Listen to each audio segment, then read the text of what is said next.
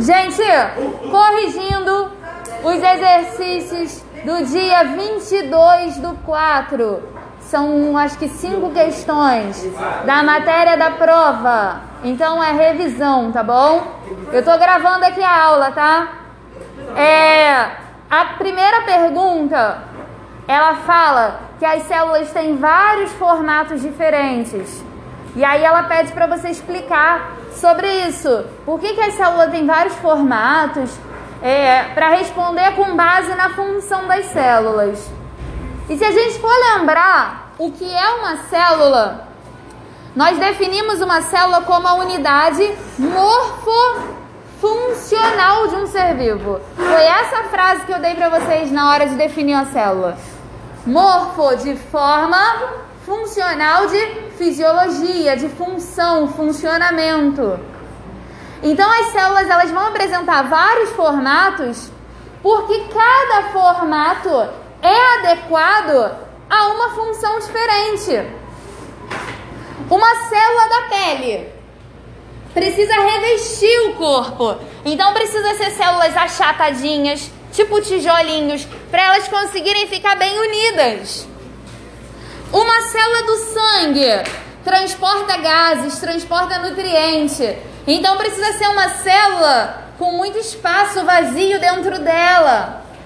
Precisa ser uma célula murcha, que quando ela tem contato com gás, ela pode encher. Um neurônio é uma célula de conectividade, é uma célula de troca de informação.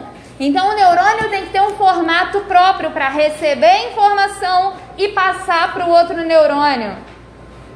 Então presta atenção que cada célula tem um formato diferente, porque esse formato é sempre adequado à atividade que, célula, que aquela célula vai exercer.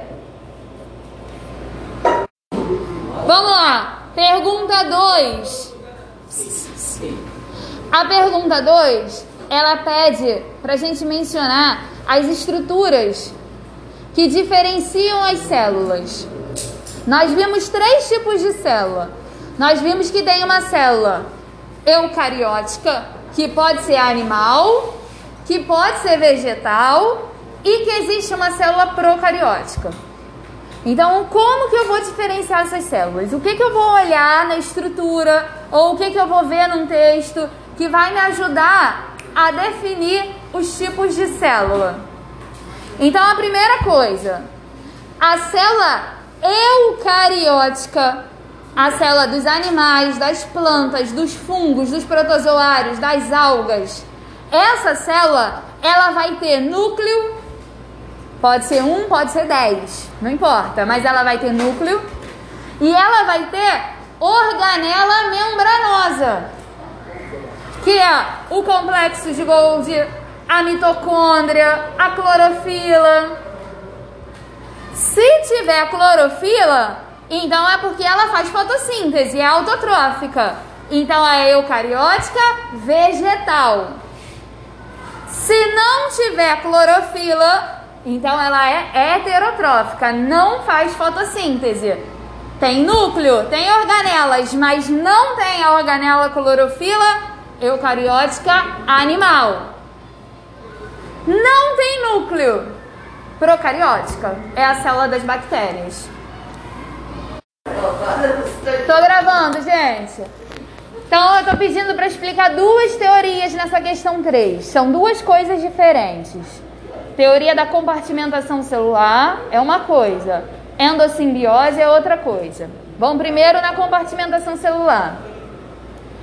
A teoria da compartimentação celular é a teoria que explica como uma célula procarionte deu origem a uma célula eucarionte. O que, que essa teoria fala? Ela fala que a membrana plasmática da célula foi se desprendendo, foi invaginando, formando estruturas menores dentro da célula. Essas estruturas são o núcleo e as organelas. Coisas que fazem a gente acreditar nessa teoria. a análise da membrana plasmática, que é a que envolve a célula inteira, e a análise da membrana nuclear, a que envolve só o núcleo, que também é chamada de carioteca, e a análise da membrana de cada organela.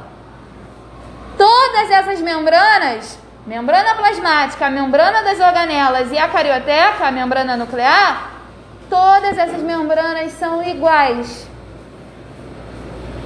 A célula procariótica seria a célula ancestral, não é compartimentada e por isso a gente não vê nem núcleo nem organelas nela.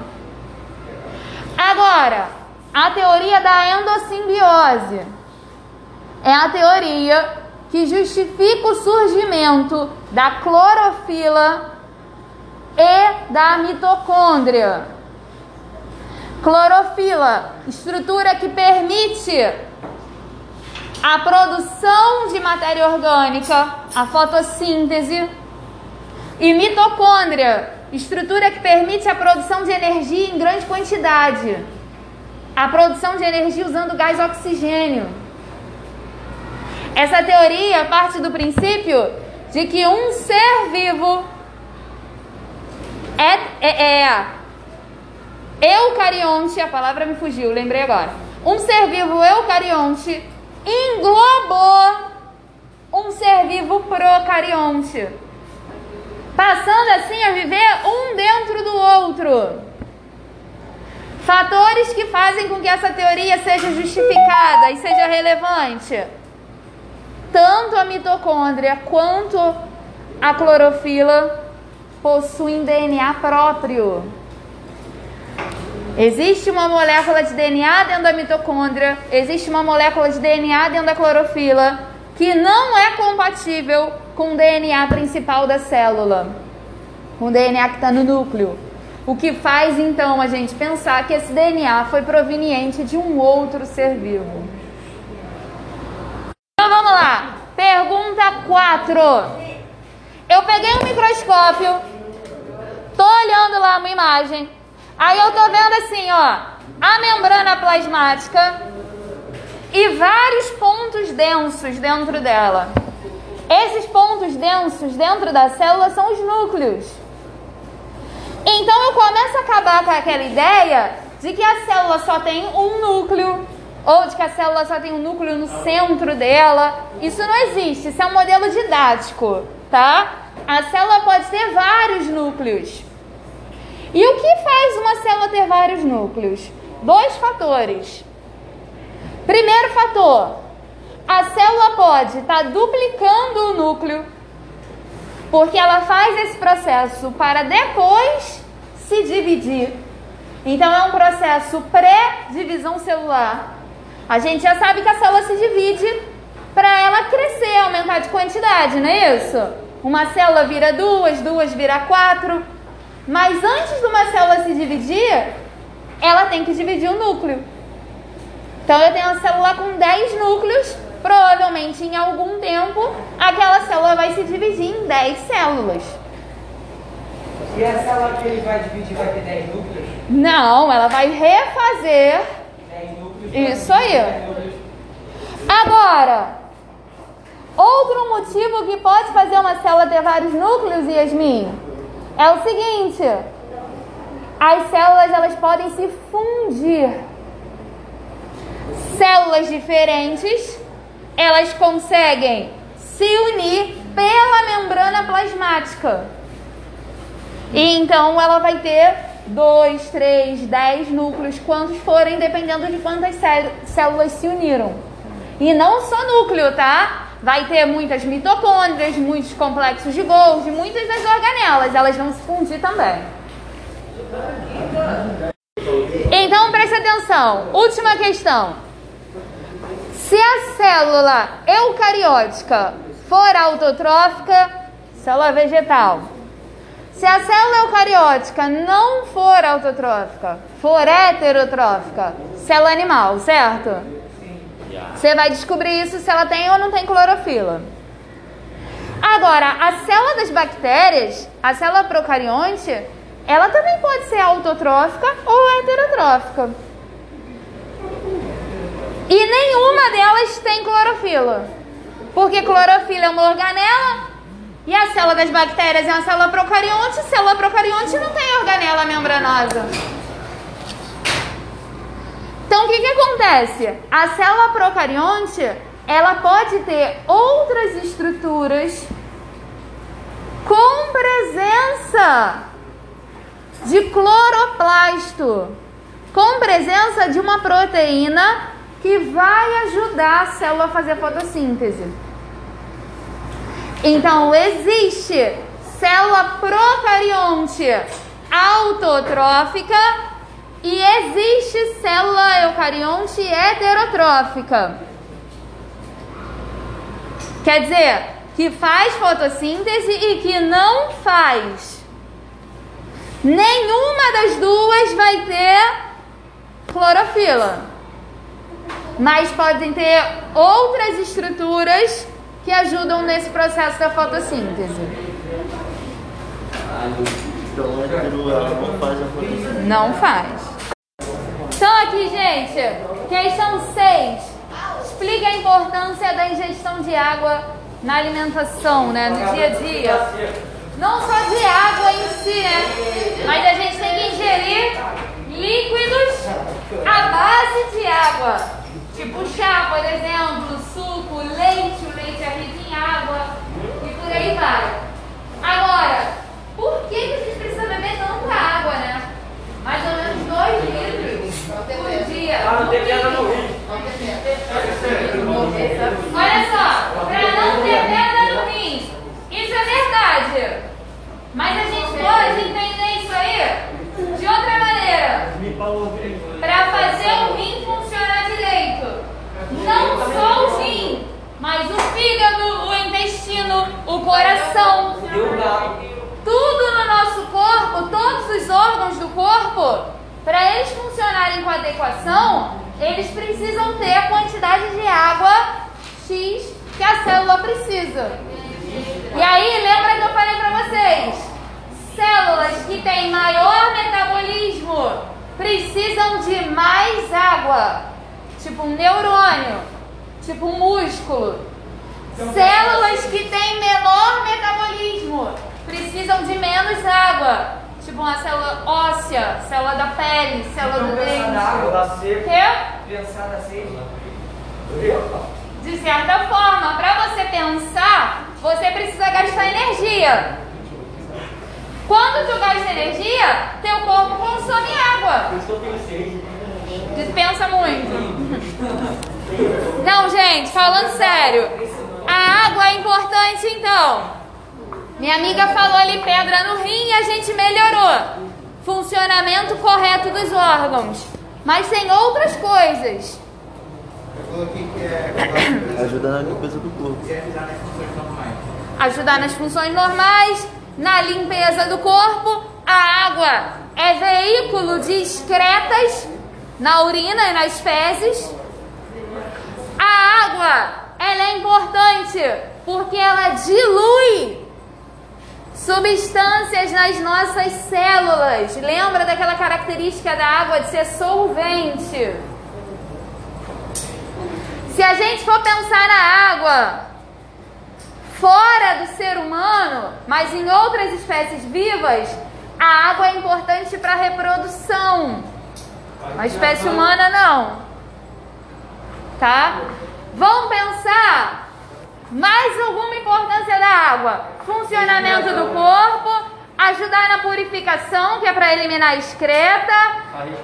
Para respiração. O processo de expirar, de botar gás carbônico para fora, vai com água junto. Regular a temperatura. Muito bom, eu tinha esquecido dessa.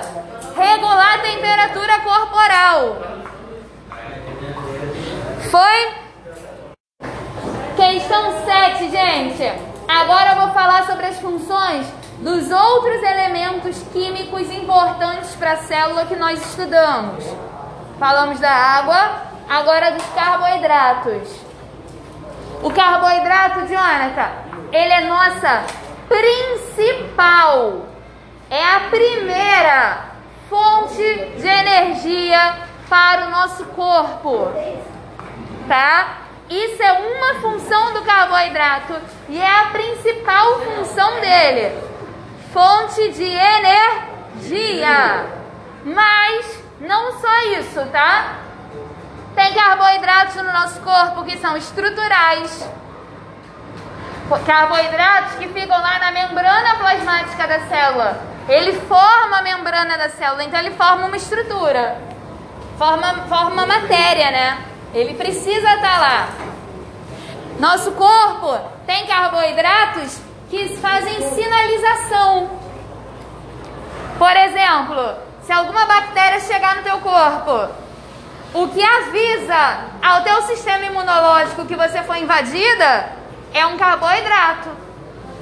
Então é outra função dos carboidratos. Reconhecimento celular.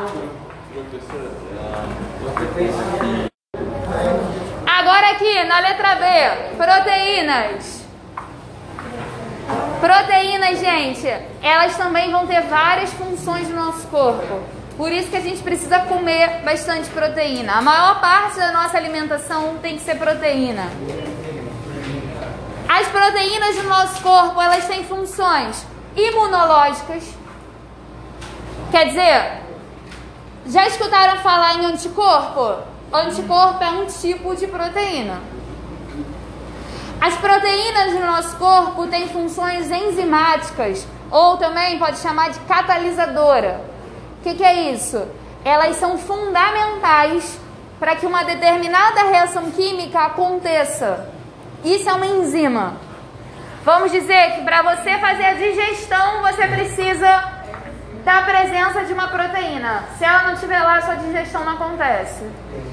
Então, as proteínas são importantes para o metabolismo das células. As proteínas são estruturais. Seus músculos são formados de célula muscular, essa célula muscular se chama fibra. E a fibra, a célula muscular, a fibra, ela é riquíssima em proteína. Se não tiver proteína, não tem músculo. O que, que um atleta que vai lá para academia malhar muito para ficar fortão tem que comer? Proteína. Tem que ter proteína. Tá? A proteína, gente, assim como carboidrato, também faz reconhecimento celular. Já escutaram falar em tipo sanguíneo? Tipo A, tipo B, tipo O? AB? Positivo negativo? Tal. Que esses tipos sanguíneos são proteínas que estão na membrana da célula. Então a proteína também funciona como reconhecimento celular. Deixa eu ver, estrutural, imunológica, reconhecimento celular. O que, que mais que tem de proteína? A proteína serve como fonte de energia, mas não é a principal, não é o que o corpo quer. Teu corpo só tira energia da proteína depois que já não tem mais nem carboidrato nem lipídio. Mas é, é uma fonte de energia. Função enzimática. Ah, esse também pode ser pré-reserva Reserva, é. C. Lipídio. Funções dos lipídios, gente, também tem funções variadas. Os lipídios, apesar de ser um elemento que a gente menos precisa ingerir, se eu falei que a maior parte da nossa alimentação tem que ser proteína, a menor parte tem que ser o lipídio, tá? Agora, nós temos lipídios exógenos, que é esse que a gente come, a gordura que a gente come, mas nós temos lipídios endógenos. Nosso corpo produz lipídio. E quais são as funções gerais dos lipídios, né? Em geral, os lipídios podem servir de proteção e proteção de dois tipos. Proteção mecânica, tipo assim, ó, se eu te der um soco, eu vou estar tá pegando direto no teu estômago? Não. Porque você tem uma camada de músculo e por debaixo desse músculo tem a camada de gordura. Então o lipídio ele confere proteção mecânica, choque, porrada. O lipídio ele também confere proteção, por exemplo, a cera do ouvido. A cera do ouvido é um tipo de lipídio que impede que entre formiga, entre bactéria. Então o lipídio oferecendo proteção às estruturas. Galera, o lipídio é nossa segunda fonte de energia. Primeira carboidrato, segunda lipídio, terceiro proteína. O lipídio, ele é importante para a produção de hormônios.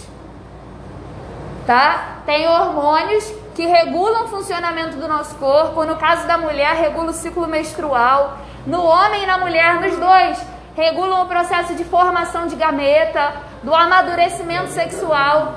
Tudo isso, só esses hormônios só são produzidos baseados em moléculas de lipídio. Então, o lipídio aí com função hormonal, tá? E o lipídio, assim como a água, ele é importante para diluir substâncias.